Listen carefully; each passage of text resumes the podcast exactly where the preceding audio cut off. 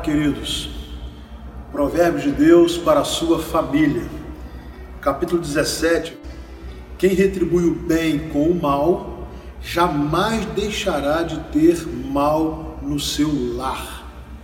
Retribuir o bem com o mal. A palavra de Deus vai nos ensinar que nós devemos retribuir o mal com o bem, né? fazer exatamente o oposto. E, sobretudo, nas nossas relações familiares, nós precisamos semear o bem. Ainda que algum familiar nos faça o mal, nós devemos retribuir com o bem.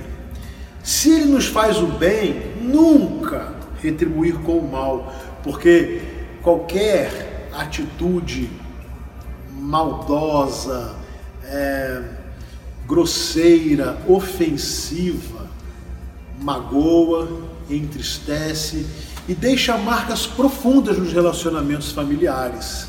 Então, eu gostaria de estimular você com a sua família a semear o bem, a retribuir sempre bem com o bem. E ainda que você receba o mal de um familiar, retribua com o mal, com o bem.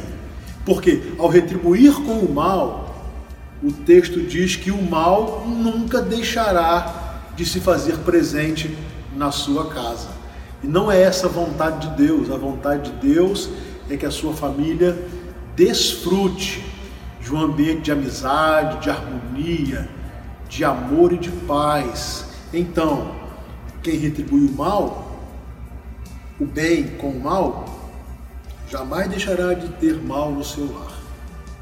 O que nós aprendemos na palavra é que nós devemos retribuir sempre o bem, até mesmo quando recebemos o mal. E a nossa oração é que esse provérbio sirva de ensino para a sua vida familiar e nunca você retribua o bem que você recebe com o mal. Nunca retribua com o mal, mesmo que você tenha sido magoado ou ofendido. Que Deus abençoe a sua família com a prática do bem.